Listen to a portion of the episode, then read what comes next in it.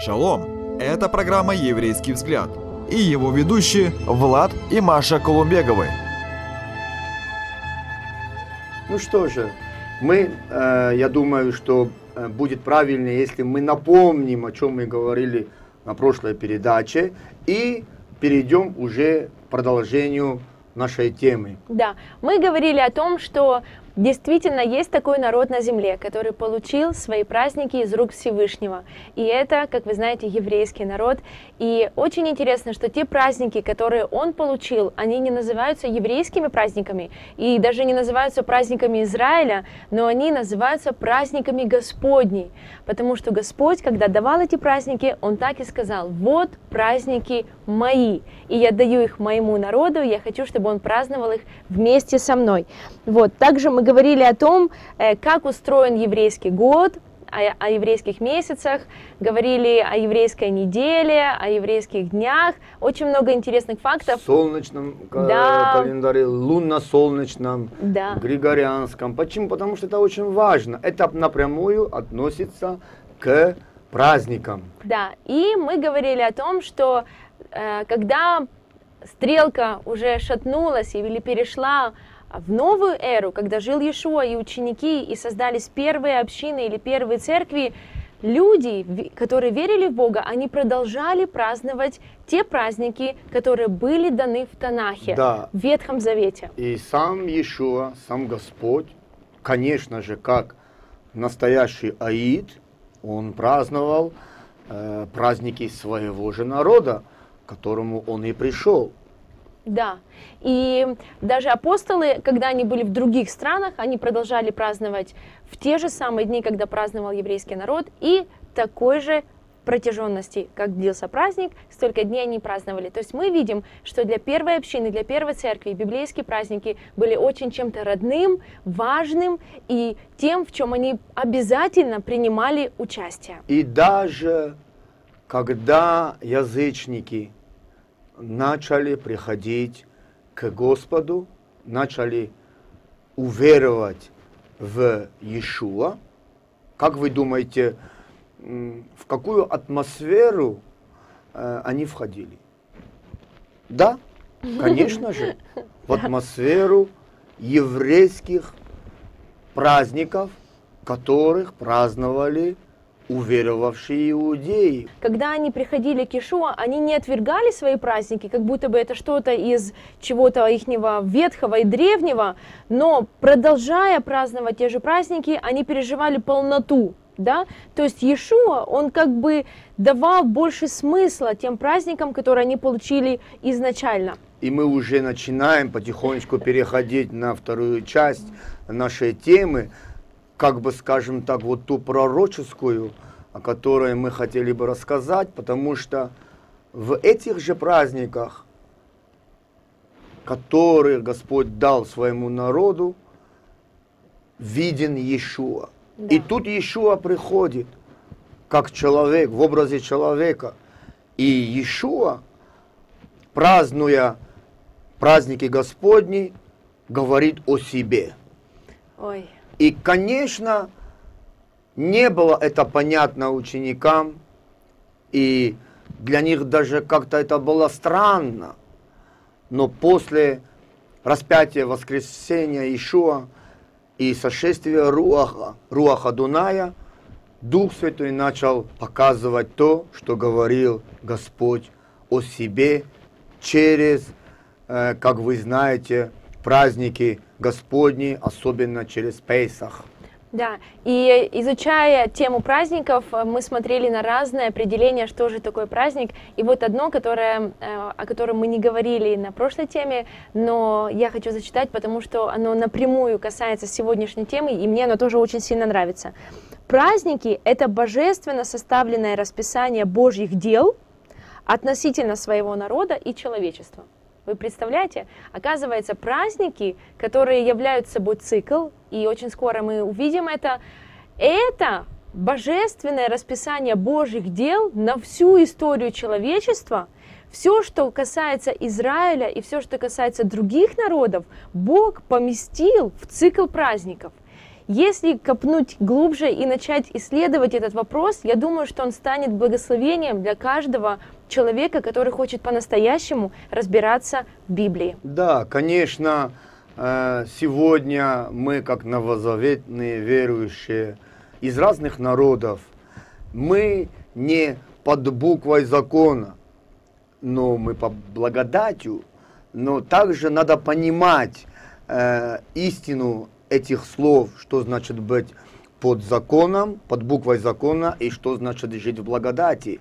И то, что сейчас Маша говорила по поводу э, глубокого э, смысла, понимания, через чего приходит благословение, понимание Божьих праздников, то, конечно же, есть смысл все-таки копнуть глубже. Никто нас не заставляет, но когда мы сталкиваемся реально по-настоящему с истиной Божией, то истина Божия влечет нас. Ой. Влечет нас, и каждый из нас, переживший влечение от Господа, может сказать, я побегу за тобой. Да, и истина, она освобождает. И истина, она освобождает. И еще интересный факт, что первые апостолы и первые общины на протяжении пяти первых столетий не праздновали никакого другого праздника, кроме тех, которые написаны в Танахе. Я думаю, это очень интересный факт, нам это помнить. Итак, э, мы говорим о Божьих праздниках, о тех праздниках, которые Господь сказал, это мои праздники. Таких праздников мы находим семь они описаны в Левитам, 23 глава, или Ваикра, на иврите, 23 глава. Этих праздников семь, и отдельно к ним еще стоит Шаббат. Итак, семь праздников – это праздник Песах, праздник опресноков, праздник первых плодов, Шавуот, праздник Труб или Рошашана, Судный день или Йом-Кипур и Кущи или Сукот. И мы, когда говорим об этих семи праздниках, мы всегда можем рассматривать три интересных аспекта. Первый аспект – это исторический. На всех праздниках мы видим историю, что происходило с нашим народом. Это исторический аспект, который сам по себе очень интересен. И, как вы знаете, многие библейские исследователи и археологи, они периодически и постоянно на протяжении всей истории дают нам доказательства исторически того, что те праздники, которые описаны в Писании, описаны в Библии, они таки да были, это не просто сказки, не просто что-то вымышленное, но это исторический факт.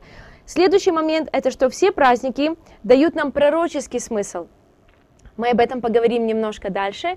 И третий аспект – это что все праздники имеют личный аспект это личное применение. Мы говорили об этом на, на прошлой передаче, что ни один библейский праздник невозможно праздновать, если мы не пропускаем его лично.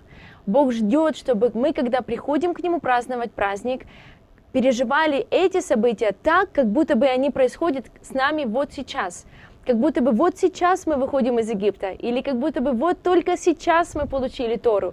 И тогда, когда мы вот так проживаем праздники, это не просто галочка в календаре, но это то, что Бог говорит, они пришли праздновать со мной. Переживая праздники Господни сегодня, мы переживаем и вкушаем их пророческое, их будущее исполнение, потому что не все библейские, еврейские праздники, они исполнились. Пророчески. Пророчески. Как мы говорили, это семь праздников Песаха, пресноки, первых плодов, Шавуот, праздник Труп, Йом-Кипур и Сукот.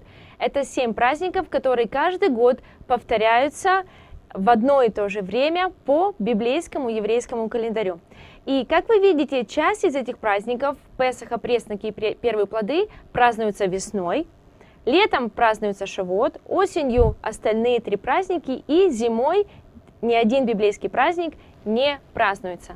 Но вот о чем мы говорим сегодня, о пророческой картине праздников, о том, что на самом деле для нас это значит. Вот что так интересно увидеть, когда мы смотрим на этот календарь, что праздник Песах, который праздновался евреями в Танахе, да. когда пришло время Нового Завета, Иешуа умер на Песах и этим исполнил этот первый праздник. Да в тот же самый день, когда, когда приносилась жертва э, пасхального ягненка, наш совершенный пасхальный агнец умер Он был заклан.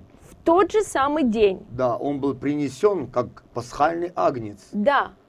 И надо задать вопрос, почему это так было важно, чтобы он умер именно в Песах? Именно в Песах, что праздновалось до э, пришествия Иешуа. Ни раньше, Не ни позже. позже. Но этот праздник исполнился именно в тот день, в который приносились в жертву пасхальные ягненки. И мы видим, что действительно этот праздник пророческий, он исполнился. И в дни Песаха, э, который дни- длится 7 дней, э, также празднуются два следующих еврейских праздника. Это праздник опресноков или мацы, Маце. и также праздник первых плодов. И эти два праздника, они также исполнились через смерть Иешуа. Иешуа стал нашим опресноком, тем, который принес, принес нам свободу от закваски, Да. который мы празднуем его как этот лист мацы. И также праздник первых плодов, он был первенцем из мертвых. Он тот первый, который восстал, Из мертвых. да, и был первым плодом. Да. И есть такое интересное местописание, что зерно, пока оно не упадет в землю, оно не может принести плода. Но он должен умереть. Да. И вот поэтому Иешуа, он стал этим зерном, которое... Сошел в преисподнюю, он умер, сошел в преисподнюю, и, и, как бы скажем так, он был распят, сошел в преисподнюю вглубь земли Да, и воскрес как плод, как уже данный плод э, перед Господом. и воскрес он на третий день именно в праздник первого плода. Плода. Ну вы представляете себе, ну как такое может быть? Да, и вот то, о чем мы говорим, и чем мы и просто очень сильно хотели и хотим поделиться с вами. И каждый праздник отдельно уже дальше в остальных передачах разбирать, чтобы мы все копнули, как сказала моя жена, глубоко. Да, И когда ты глубоко копнул с помощью Духа Святого, потому что сам человек, даже сейчас вы вот можете слушать нас, но если вам Дух Святой не откроет то, что вы сейчас слышите, для вас это будет просто информация и знание. Да, и мы говорим о том, что праздники – это расписание Божьих дел относительно всей истории, относительно Израиля. И следующий праздник, который мы видим в библейском календаре, это праздник Шавуот, который идет следующим, и празднуется он в начале лета. И, э, как вы знаете, что это за праздник, когда народ израильский вышел из Египта, на горе они получили Слово Божье. Тору, 10 заповедей. Да, оно было записано, но потом, позже, через пророка, мы узнали, читая Ветхий Завет, что будет и пророческое исполнение праздника. Шавуота. Что это значит? Мы читаем у пророка, который говорит о том, что придет день, когда я изолью дух свой духа на каждую на плоть плоть. и напишу на сердцах ваших мой закон, и не будет уже нужды, чтобы кто кого учил, но все будут научены Господом, потому что это драгоценность Дух Святой, которая раньше была дана только пророкам и- и царям, Да. она будет излита абсолютно на каждого, кто будет жаждать. Мы слышали об этом в Ветхом Завете от пророков. И что мы видим во времена картина. Иешуа? Как же пророчески этот праздник исполняется? Мы видим, что именно на Шавуот, когда Иешуа сказал ученикам, не отлучайтесь от Иерусалима, но будьте там, И опять-таки же, почему не раньше, да, почему не позже, а именно вот в этот 50-й день после Песаха, что и праздновалось в Ветхом Завете, да, скажем так, в Танахе, да? Именно на 50-й день, когда сошел э, Господь на горе Синай, и Моисей, Моше получил написано, заповеди Господни, написанные перстом Божьим, именно в этот день, во, время, во времена Иешуа, после воскрешения Иешуа, был излит Руах Адунай, Дух Святой. Он был излит как пророческое исполнение Божьего Слова. излит на всех учеников Господа. Итак, мы видим, э, как Песах, исход из Египта, из рабства, пророчески исполнился в Новый Завет в тот же самый день, в то же самое время. Пророчески, когда Иешуа умер, он вывел нас из духовного рабства. Мы видим в Ветхом Завете, когда было дано написанное слово, пророчески этот праздник исполнился и достиг своей полноты, и когда в Новом Завете, в Брит Хадаша, мы получили Дух Святой, который наполнил нас живым словом. Мы видим, что праздники исполняются в те же самые даты. И вот теперь начинается тоже очень интересный момент, что мы, э, что Шавуот праздновался как раз в начале лета, и следующие праздники, которые празднуются, это уже начало осени. И так очень многие места Писаний, которые говорил Иешуа.